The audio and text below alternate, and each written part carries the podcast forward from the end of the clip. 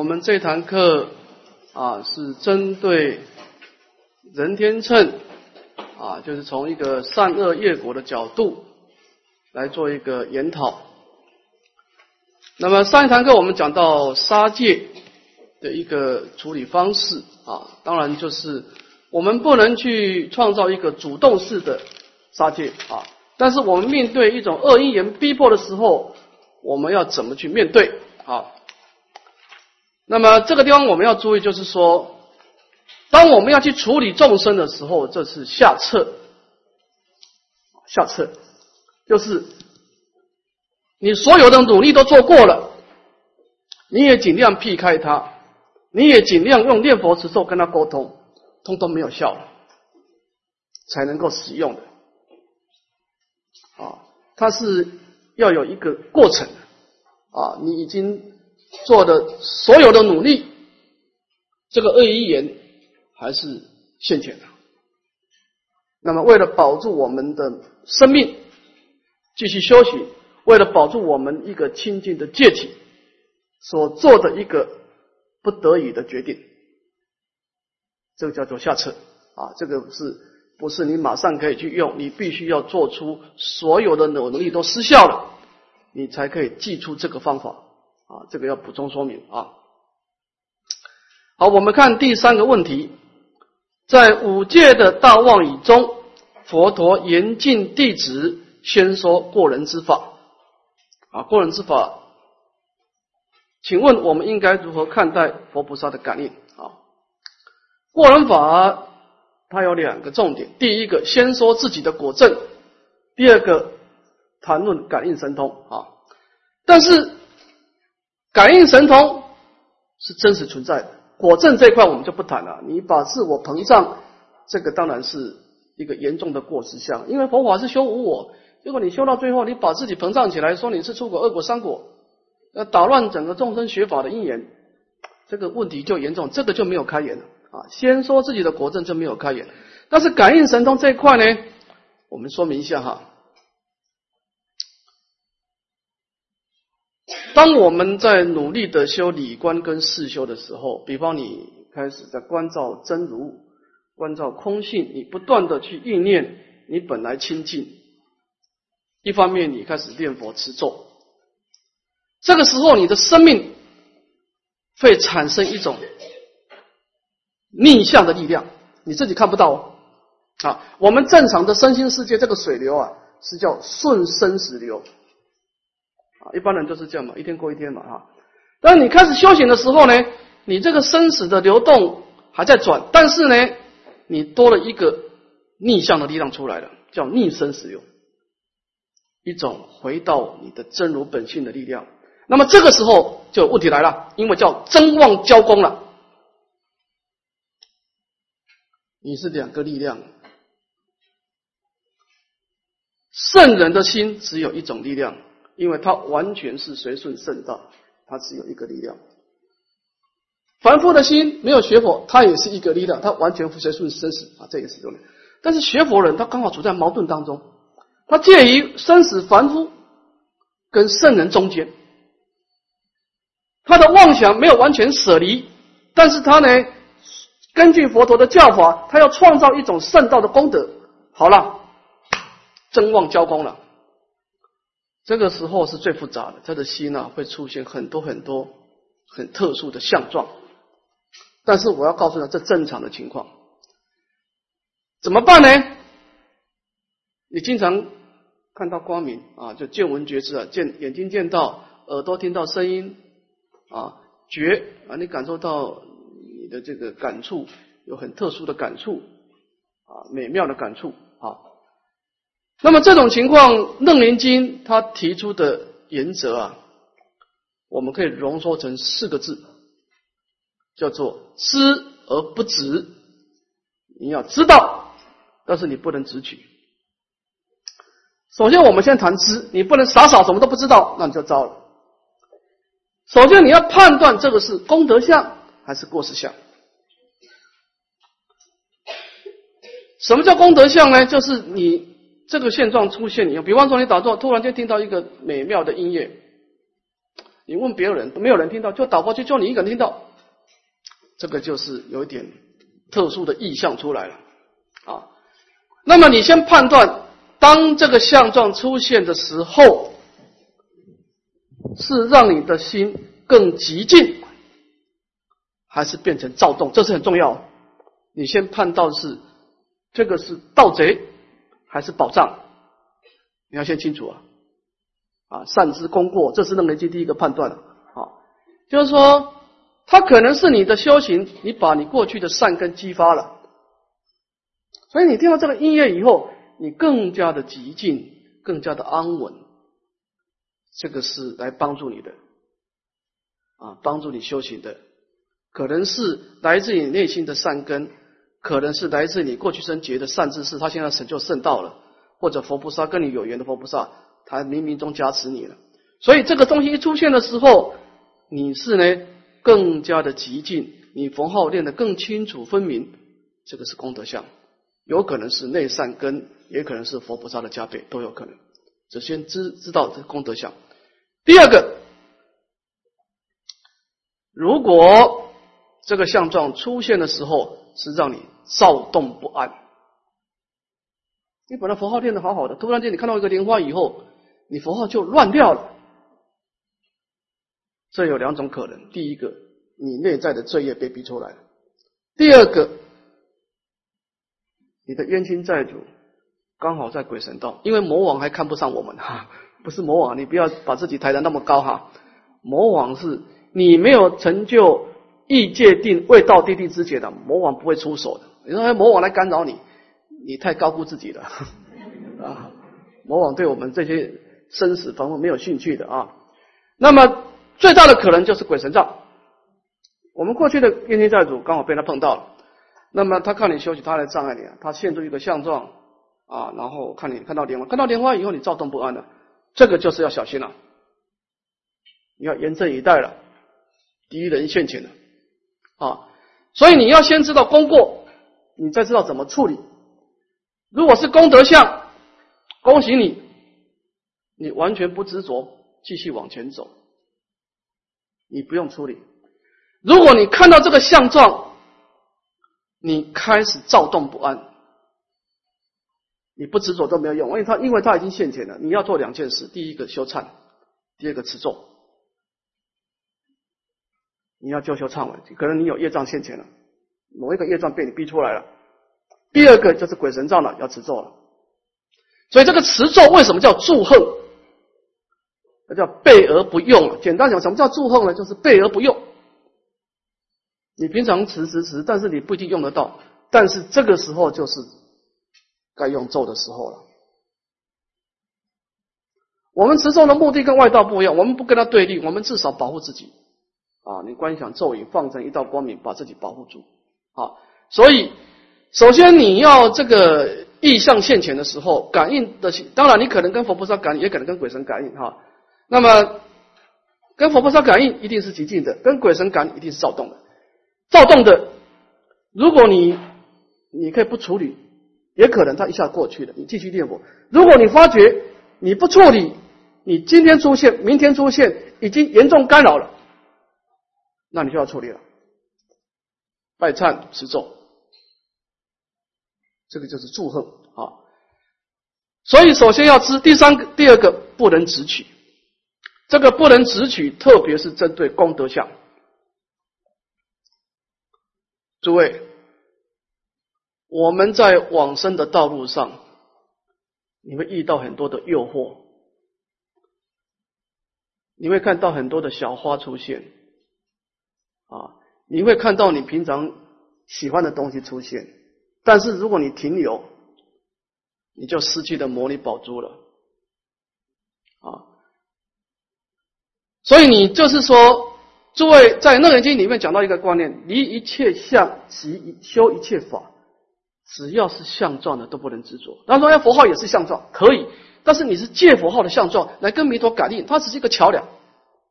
你的关关键在于你那个信信的法、愿的法跟慈悯的法，那种信愿行三资粮的法。首先，我们要知道什么叫根本，什么叫知末哈。你因为你的心具足了信愿行三资粮，才有办法跟佛菩萨感应道交。结果你傻傻的，你追逐佛菩萨的相状，你忽略了信愿行三个法，你这本末倒置了嘛？所以你不管他是佛菩萨什么，你继续念你的佛号就对了，继续往前走。啊，所以如果是功德相，它只能够给你一个好处，就是加强你的信心，但是你绝对不能停留，把它放掉，继续听你的佛号，继续往前走。这个叫做知而不取。当然你要知道它是功德相还是过失相。过失相，你能够不处理，继续念佛，也可能会过去。但如果你过不去，他放不过你，那你还得要处理了。你该持咒，该拜忏，你就去那些祝贺就要选出来了。好，先回答到这里。那有问题提出来。好，请说。后面最后面那个，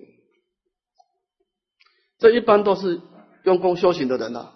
啊，你一天念二十分钟佛，这个可能跟你没有关系啊。这个问题 啊。你要很用功的人，真的才会有这种问题啊！师傅慈悲，就是看到这些像，可以跟别人说吗？你是用什么心态说？哦，我不知道。我以前是看到，我会觉着有点好玩，所以跟别人讲。好玩那就不要了。但，但是现在我就不知道了，是不是应该跟别人说？对啊，对，弄得不好，你会，你你会，你损失惨重啊！啊。呃，但是我看的好像大部分都是好像。不是你，就是你，你看到以后更激进吗？嗯，更激进吗？更加安稳激进吗？你符号更念得更清楚吗？对，其实也不是好玩的，因为我不知道怎么回事，所以想闹那以前就算了。我我建议你最好不要讲。好。对你没有任何好处，没有任何好处，但是很可能会有坏处。嗯，好，请坐。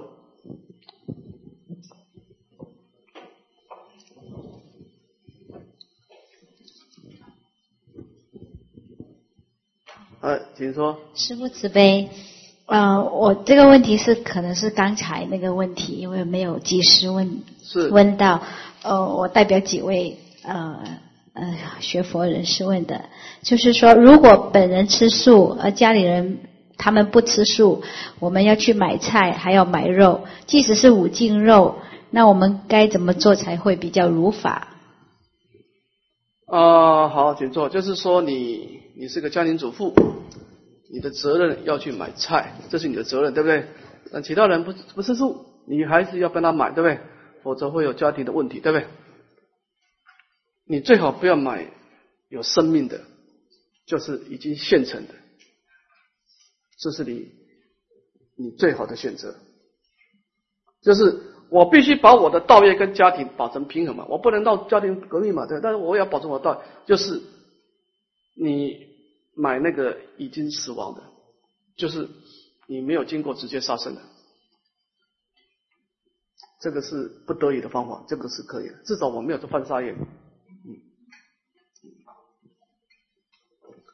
好，我们再回到这个问题来，就是有关感应神通的问题啊。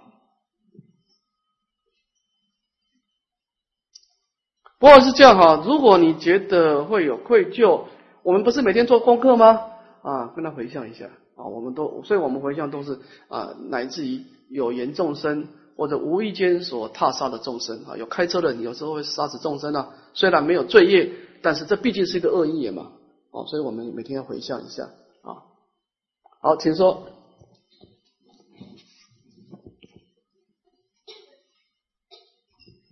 啊，师父慈悲，麻烦问一下，如果有呃，就是很好的姐妹呃，碰见鬼神这样子，可是她又不知道，应她也不学佛，也不知道应该怎么办。那我们作为学佛的人，呃，应该怎么能呃尽力帮助他们呢？好，请坐。这个鬼神杖是这样哈，他自己对这个鬼神杖是。非常的享受攀岩的，还是他想要排斥的？这个要先，这个先知道。如果他跟鬼神是非常好，那他也给他好处，他彼此互相利用的，那就没救了，就没救了。因为他告诉他信息，他也他也帮他做坏事，这个两个人都是，那你就没救了。如果他想排斥，就有救了，这个就持咒了。哦，这得看啊。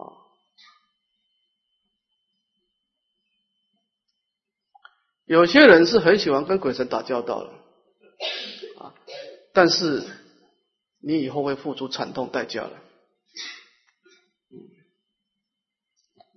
因为你得到的利益，其实你本来就应该得到的。我讲实在话，你不可能经过非法的方式得到额外的东西。你如果你相信因果的话，每一件事情，你如果你得到的一定是你应该得到的，但是你这个过程有问题啊，你以后要付出代价。勤快。宋朝的秦桧，他把叶辉给杀死了，为了自己的名名利。印光大师说，说秦桧从小给人家算命啊，他本来的命就是做宰相的命的，他不必要去阴谋诡计啊，处心积虑嘛，就做宰相的命嘛。你自己去得宰相，你的过程造的很多罪业嘛，你是自找的。你好好做，你本来就做宰相嘛。诸位，我们要永远相信一件事情的：罪业对你不会有帮助的，因为罪业一定招感痛苦的果报。那有些人造罪，他很快乐，那是因为他还没有表现出来，因为这个业力要经过一段时间的保存。所以因果道理很容易让他产生错觉，就是他明明造罪业，他还是快乐无穷，因为他业还没造满嘛，他还不知道怕嘛。我们在讲业力的时候，也在强调业力造完以后，先有一个保存阶段，叫种子位。它的力量没有到一个程度，它它跑不出来。但是等到你出来的时候，你来不及了。所以忏悔要趁早啊。等到就是现在凡夫最可怕就是说，他业障没有现前，他不知道怕。等到知道怕的时候，来不及了。就是问题在这里。该怕的时候来不及了。就众生为果啊，菩萨为因呢。众生是果报现前了，才知道怕。可惜的是来不及了。菩萨在因地的时候，就检查自己的因地哪个有问题，赶紧把它处理掉。好啊，所以说这个就这个意思啊。好，还有没有问题？好，请说。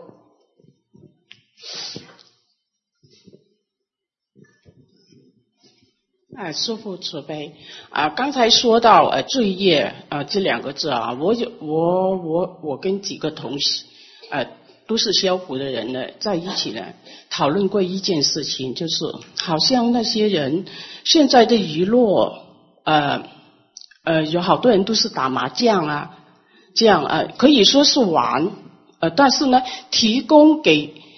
给呃人打麻将这个场地呀，呃那个人他有收水，就是打完了一盘以后呢，他有收什么？我们是说收水吧，应该啊嗯呃做这那个提供这个场地那个人做这种职业呃有没有罪业？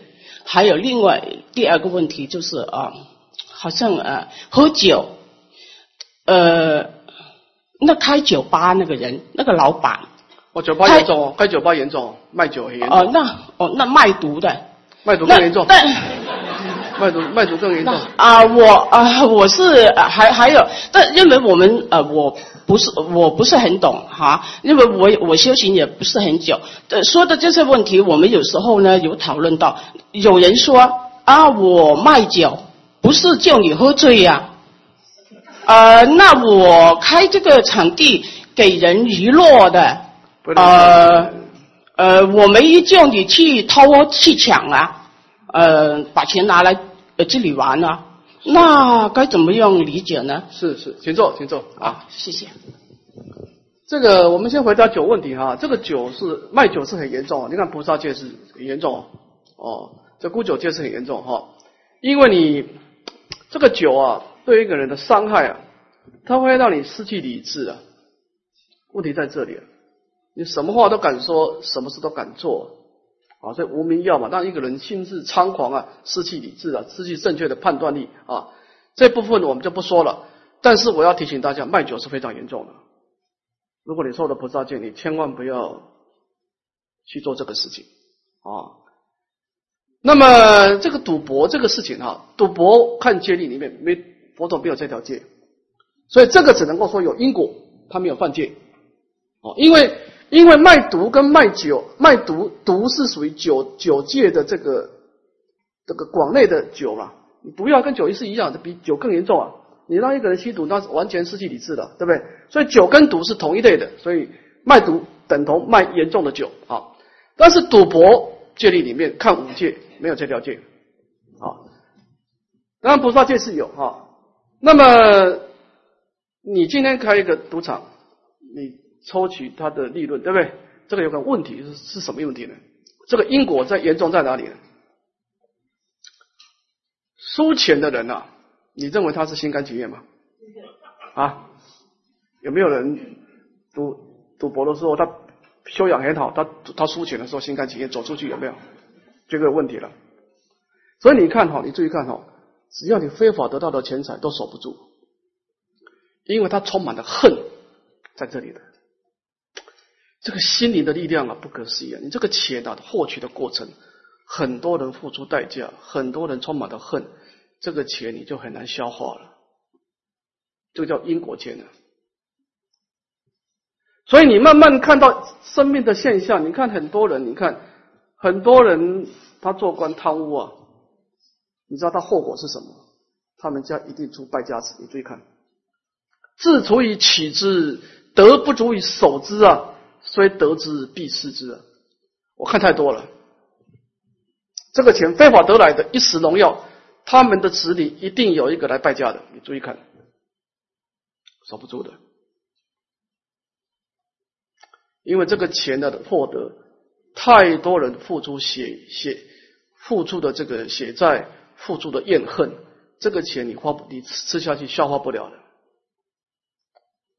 所以你要知道，这叫因果钱啊，后面再往下看就知道了啊，所以。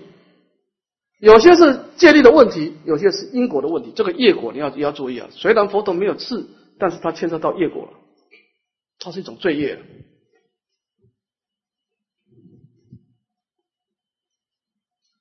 好，再往下看。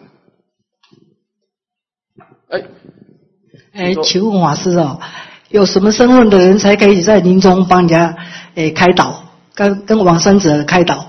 开导不需要什么身份呢？你只要讲的话是正确，依法不依人的，没有什么身份的。好，谢谢我。啊，你讲的话正确就好了。嗯，开导跟加持不一样啊，我是讲道理跟你听的。如法先说嘛，如是我闻，如是我说啊，是吧？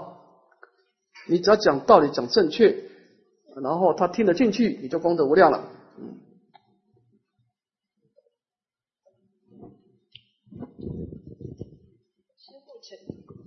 师父慈悲，不好意思，我现在要回归到那个拜忏的那个问题。啊，有关于就是啊，替小孩子拜忏。是。可是，在梦中的时候，那个好现象出现的时候，却是自己的母亲 口吐碎物出来。请问这个是消哪一位的业？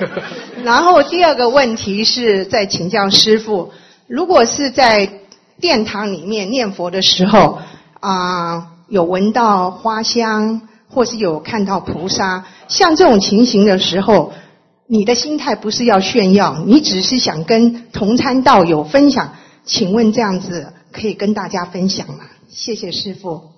我先回答第二个问题啊，我们会闻到花香，闻到一些各自看到光明，跟同修分享。我的建议是适可而止就好了，安，能不说最好。因为你想嘛，你激励他学佛，你最好是讲道理给他听的。如果一个人缘起是因为言相而出而修行的，这个人有问题了，他的缘起就不对了。当然，有些人说啊，我们广结善缘是没有错的，但是不要把它形成风气了。其实度化众生最好是说法，让他明白道理，这个是正常管道了，因为佛陀就这样做嘛。佛陀出世，当然你说，哎，佛陀也显神通，是的，那是不得已的。你看他哪哪个佛陀显神通是故意的？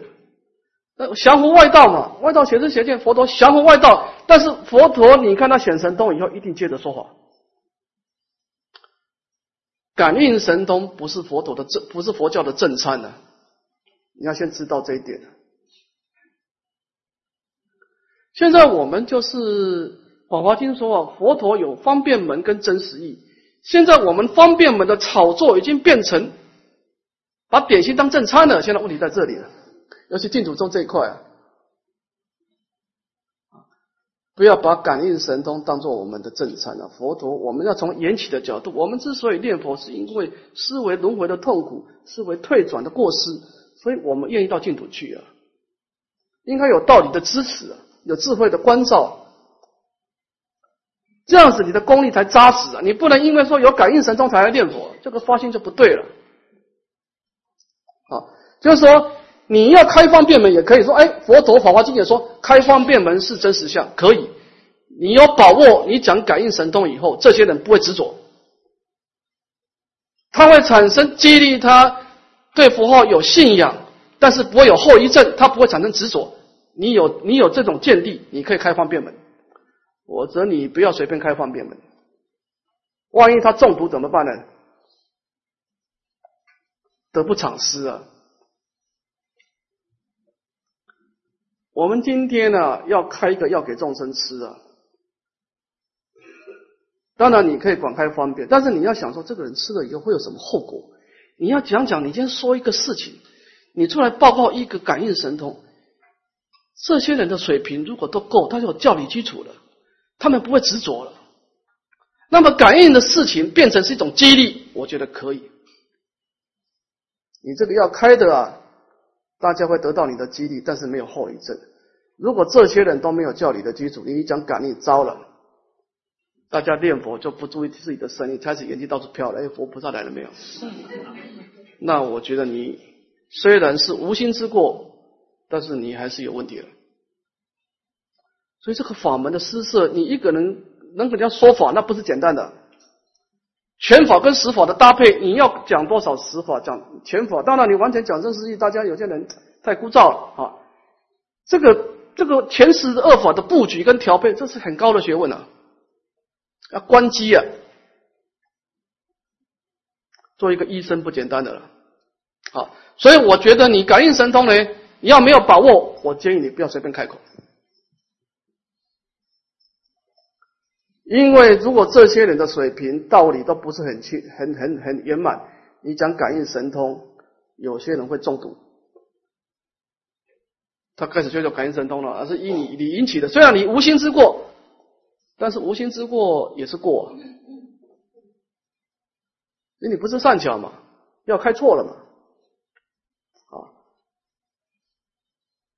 以前那个东初老人啊，诸位诸位知道东初老人是谁吗？圣严长老的师傅，他在台北主持一个佛期。主持佛期的时候，其中他有一个信徒就主持一个就是讨论会，大家讲很多的感应故事。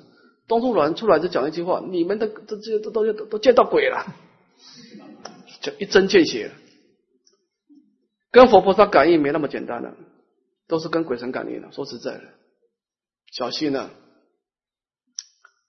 我要提醒所有人啊，请神容易送神难，这些东西最好不要惹他们你惹不起，我讲实在话，你惹不起了，后患无穷，你真的惹不起了，保持距离了，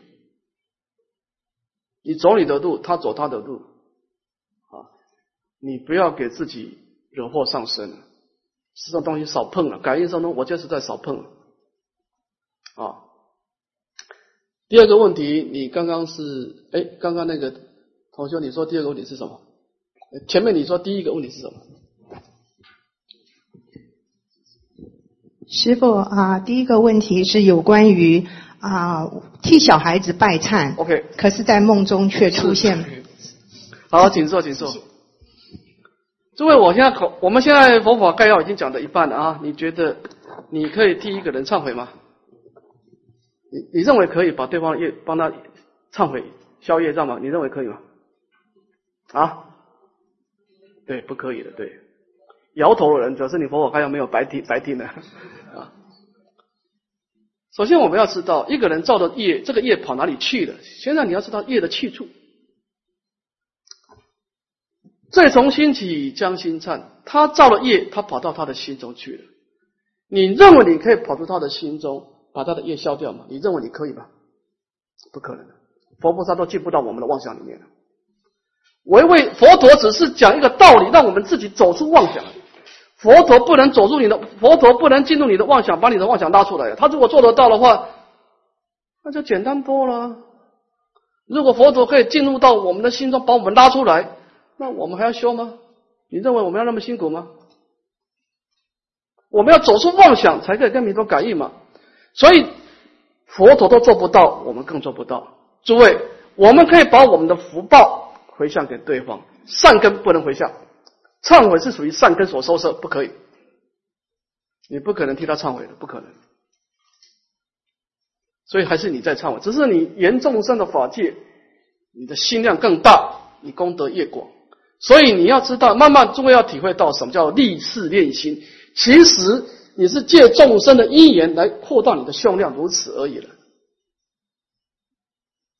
所有的事项还在锻炼你那念心呢，你不可能锻炼别人的心的，不可能的。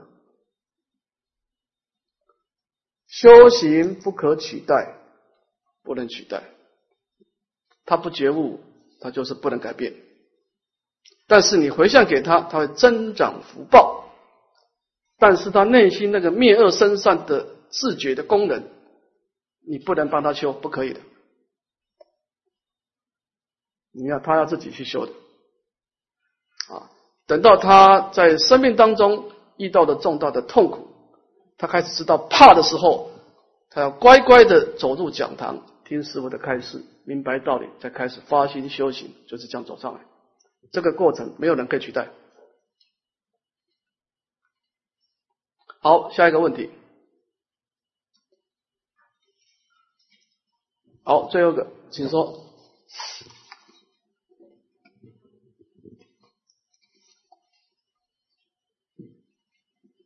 师傅，嗯，慈悲，嗯，刚才讲那个禅师的问题，哈，是，嗯，因为，嗯，许多年前，因为是我受戒，呃，受菩萨戒之前，就买了一些衣服，有蚕丝的成分。但是因为当初我是真的不知道，是 是这里的无无，那你就没关系，你就好好那那就我我我不知道是好像不，我不敢拿去给其他人，因为我觉得说好像理念上自己不要的 禅师的助理是不能送给不能送给别人，对，禅师的助理要剪破丢掉。地上是去剪破丢掉，不能出送给别人，就跟酒一样。比如说我不喝酒送给别人也不可以了。啊，有些东西不能送了，禅师不能送，酒不能送。对。在地上是不能送，对。哦，所以就是把它剪掉。剪掉丢掉，对对对。好，谢谢师傅。OK，好，好，我们来看下一个问题哈，把握时间，看第四个问题。师傅谈到验广者行深的时候，提到念佛的时候，要把终身相放入心中。而且需要在佛号前安置两个引导，一者引导到净土，二者引导到佛道。这样弟子会边念佛边想太多事。请问应当如何操作才适当？这个部分本来我们在菩萨教讲到大乘的菩萨戒啊，菩萨乘讲禅定跟智慧止观的时候会说到，但这个地方呢可能有问题了。我们事先的做一个简要说明，详细我们会有一个主题来谈止观啊。这个止啊，跟观是不同的。止，它是一个四修，它是无分别住的；观，它是理观，它是有分别住的。诸位要知道哈，正常情况，止中不能夹带观，观中不能夹带子。这什么意思呢？你在修智慧的时候，你在思维业果的时候，你是不能念佛的。凡夫不能止观双运的，不可能，除非你得到初禅以上。没有得到禅定之前，止就是止，观就是观，不要混乱。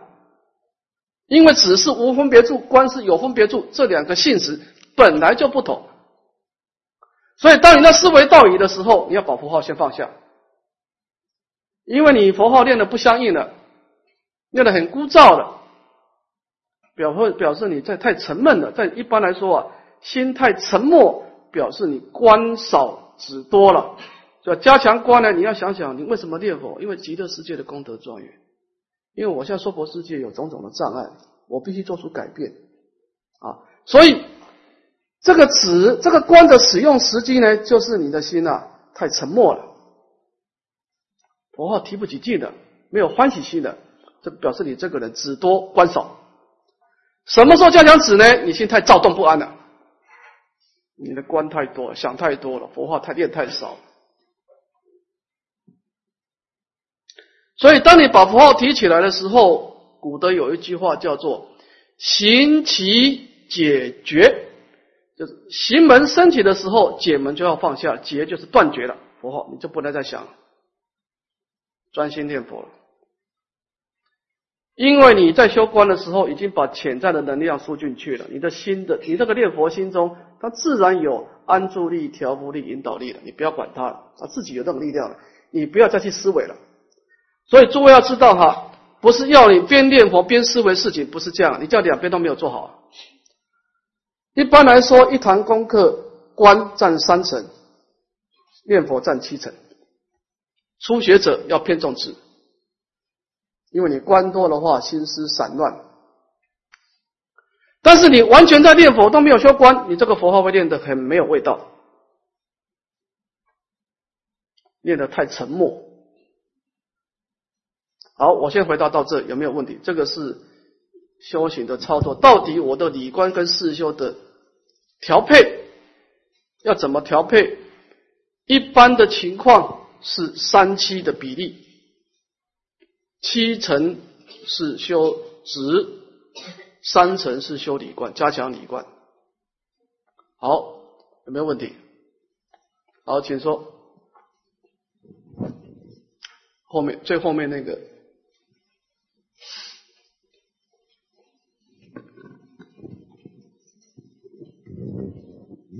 师傅慈悲，师傅慈悲，我想请问师傅，但是我早上拜佛，我也跟听这个无量寿经经，跟心中有念佛，可可以吗？嗯，请坐，你就边拜佛边听经就对了哈。那你是你的重点是想要听经，还是重点在在在拜佛？心中有念佛号。OK，我意思就是说，你你的重点是是是希望拜佛为主，还是听经为主？你为什么要把这两个事放在一起呢？是，我想有的时候很多杂念，就是我是这样就好像少一点。我你想听我的意见吗？要我讲真话还是讲鼓励你的话？真话。真话好，听众好。我不建议你这样做，你两边都没有做好，你到最后两边都你两边两边都得不偿失。你经也没有听听好，佛也没有拜好。我们现在的人很喜欢一一个心做很多事情，所以你就把这个心态用来学佛，你结佛的。你两边都没有做好，你到最后，你其实你佛号也没有拜，经也没有听好，你两边得不偿失。我们的建议是你把一件事做完，再做一件事情，你要全神贯注。我们的心一旦分散了，为什么自心一处无事不办？你要把心力集中啊！我们的心力已经很磊落了，你又这样子同时演两个劲。两边都没有效果，你两边都结眼了。说实在，你经也没有听好，佛号佛也没有拜好。我建议你，如果你是这样做的话，我会把时间分成一半，我今天拜佛，明天听经，我听经的时候，我就好好听经，顺着法师的法意走，如理思维。我拜佛的时候，我就专心的研佛像，因为这两个所缘境不同嘛，一个研佛佛的功德，一个是研法义，这个是两条路的嘛，这个不能并在一起的。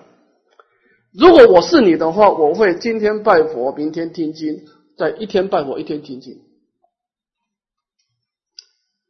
诸位，效果是很重要的。有些人做功课没有效果，你要检讨你的方法有问题。好，这个问题到这边啊，可以啊，请说最最后面那个啊。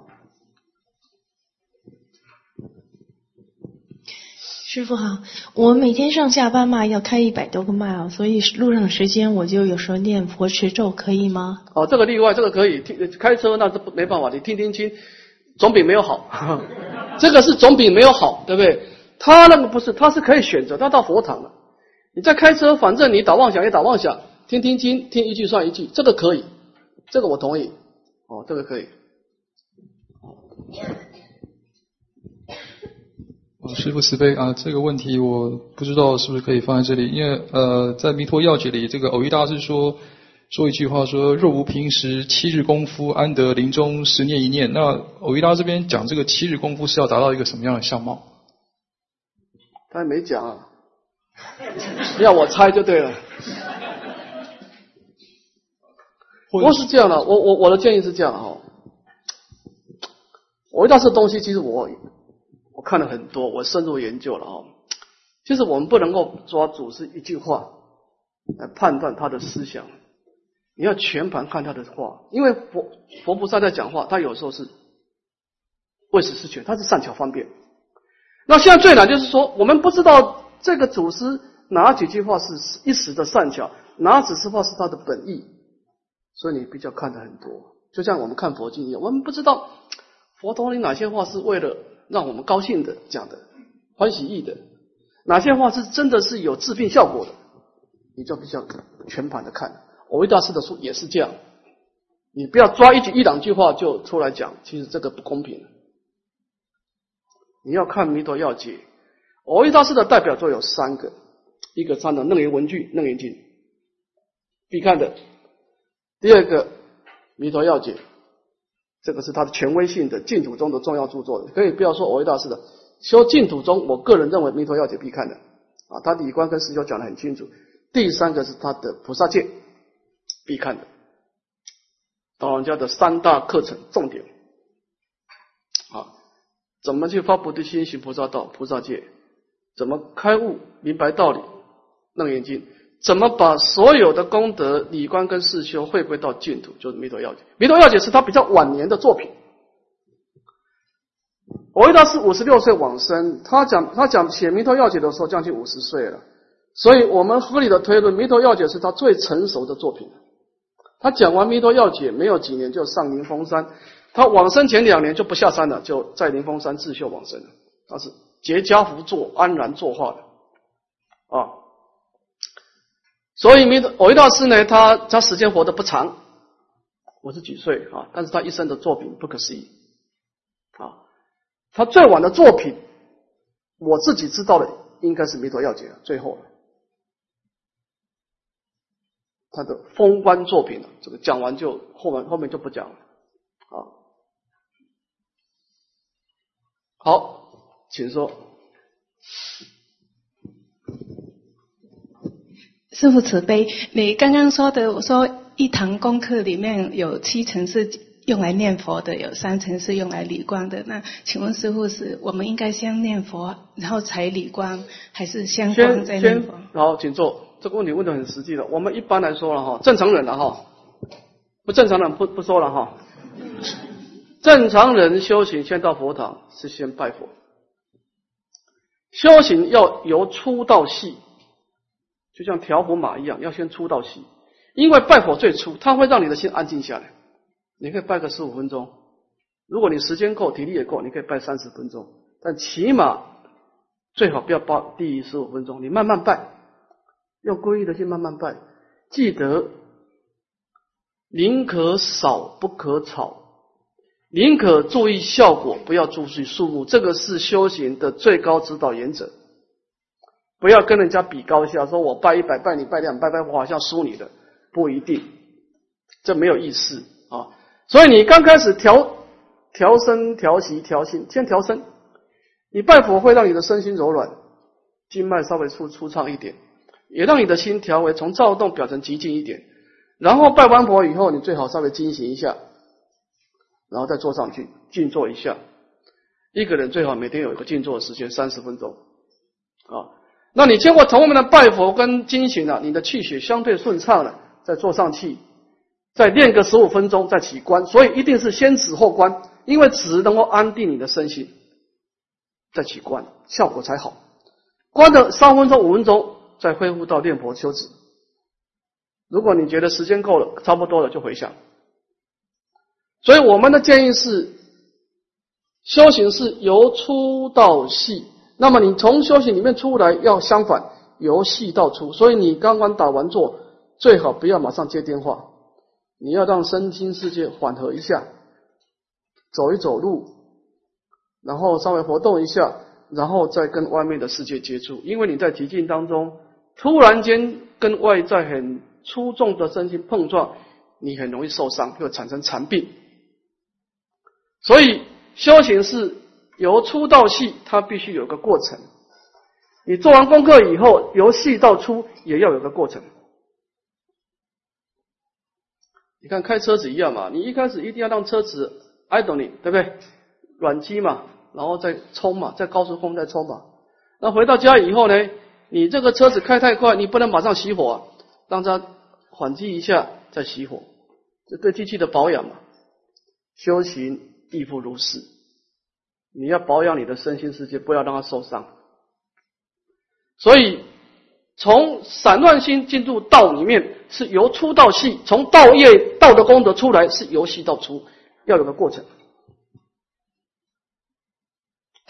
你打完坐的时候，有些东西要忌讳啊，不要碰冷，不要碰冷水，因为你全身毛细孔是打开的，你碰冷水啊，有时候那个风湿啊会侵入到你的体内，不能碰冷水，绝对不能吃冰。打完坐以后啊，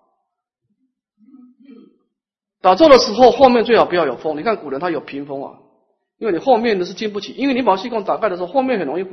一百二十度比较不怕风啊，我们前面比较不怕风，后面的后面最好是一般我们打坐后面最好有个墙壁啊，就是挡风的，或者有个有一个有一个屏障啊，不要让自己后面这个脖子这个地方会侵入啊。好，哦，请说。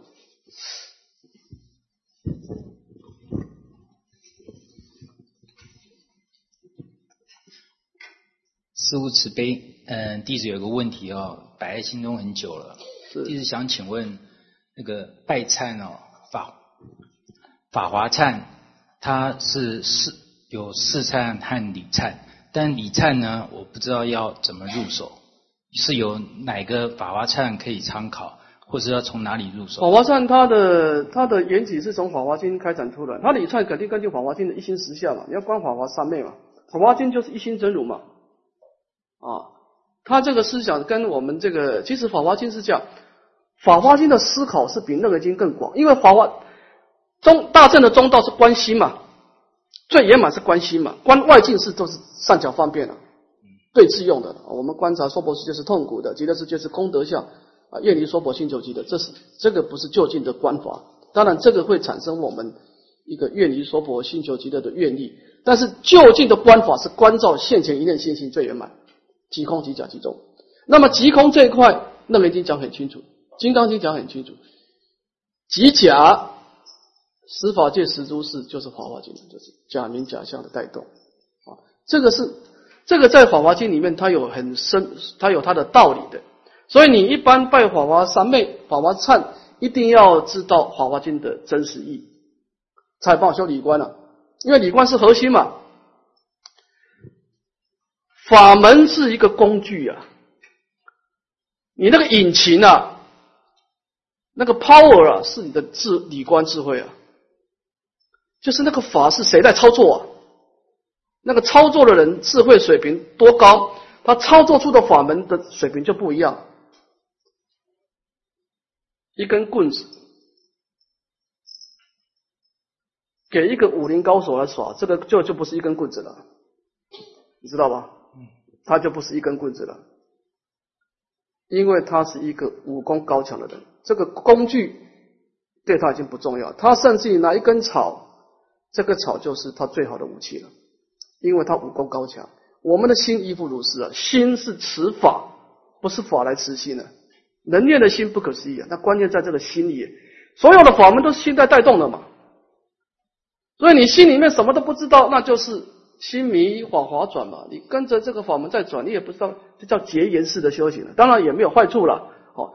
但是你在修行当中，这个法门的操作要达到灭恶生善、转凡成圣，你道理不懂，不可能。你心力太磊落了，你根本小孩子在玩那个棍棍棒，好好好玩好玩而已了。所以你要修法华三昧、法法华善，你要明白法华法华真实意啊。嗯，是这个意思。好，谢谢。好，好，我们最后回答一个问题啊，还有点小时间啊。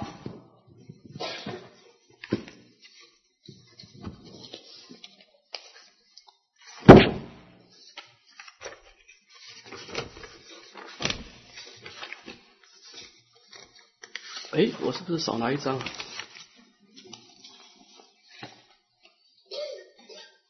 哦，有有有，这是网络班的同学提出来的啊。师傅说，今生的名影只能做局部的改变，很难做整体的改变。要如何做才能做最大限度的改变名影？这我简单解释一下哈。我们的宇宙人生啊，我们生命分成两块，一个是人生，一个是宇宙。人生你个人的别业，你个人的业力，这个要改变容易。你学佛以后开始勤修忏悔啊，言辞示众，你在业力这一块，当然心态还不够了，还不够，还心理的素质、理观这一块可能还不及格了哈啊。但是你的业力这一块至少罪业比较少了，善业增加了。你个人的业力这一块，你很容易改变。你的思想改变了，你的行为改变了，你个人的因缘改变了，这是第一个个人的别业。但是宇宙众生的业力你没办法改，我们不能。你看佛陀出世，他也没有改到改变外道啊？多少人佛陀说法的时候，外道根本甩都不甩，掉头就走，多了多了去了。佛陀不能改变别人，佛陀只是度有缘人。好，这个有问题了。宇宙不离开人生，人生也不离开宇宙。众生的共业你跑不掉，因为你要跟人家互动嘛。除非你住在喜马拉雅山嘛。那么这个地方就有问题了，就是六亲了。你改变你的行为，你改变你的思想，你改变你个人的因缘了，但是你一定要跟众生互动。比方说，你要跟子女互动。你要跟父母互动，你要跟朋友互动，你要跟很多的因缘互动，这就改不了了。众生缘改不了。你看禅宗的公案，你就会发现很多这种公案。很多人开悟的祖师，他是不是说你不要出去弘法？你这出去弘法也没有人相信，人家诽谤你，你就在寺庙里面待一辈子就好了。他开悟了，他没有众生缘了，这个没办法改变。众生的因缘不是你今生可以改变的，诸位。所以你看，一般来说，一旦他是求真上身的，来生要再来的，他一定要很重视放生。你知道为什么吗？为了来生布局啊，广结善缘呗，是吧？有些法师，你看某某法师，台湾的那因缘真的是很广。他修行功夫好不好？这我们不知道。我们赞叹他国际生众生缘结的广。众生的因缘不是你可以改变的，因为他不喜欢你就不喜欢你了，跟你有没有修行没有关系了，没有关系了。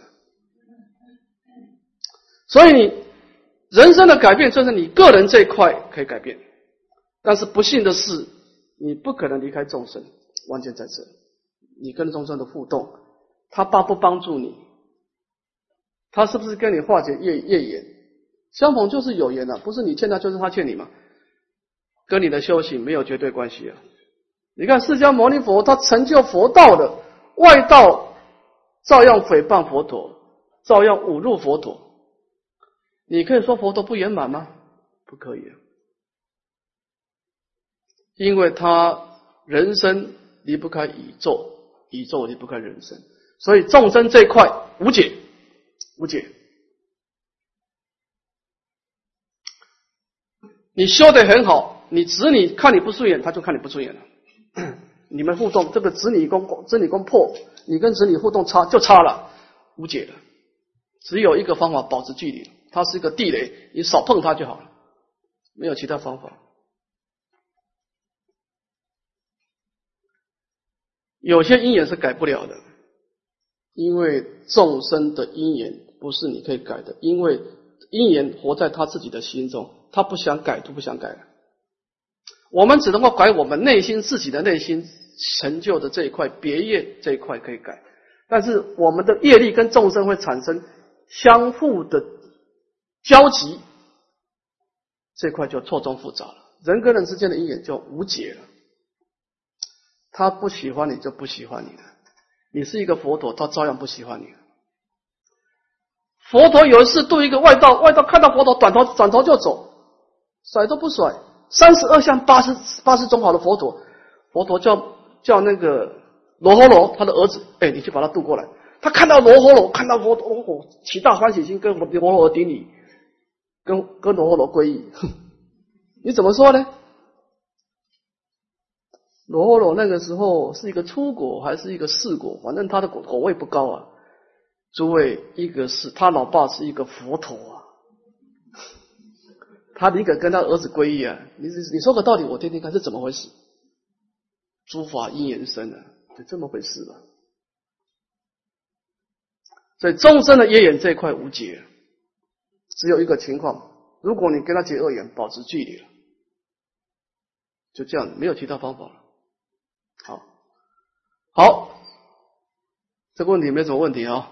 好，那我们今天的课就上到这里啊。我们预定还有两次的研讨，那么反正我们规划两个两个研讨，会长呢强烈建议说要多加研讨啊，所以我们增加两个研讨。我们预定在菩萨乘讲完，就是我们下一堂课开始讲圆觉乘、声闻圆觉、菩萨乘。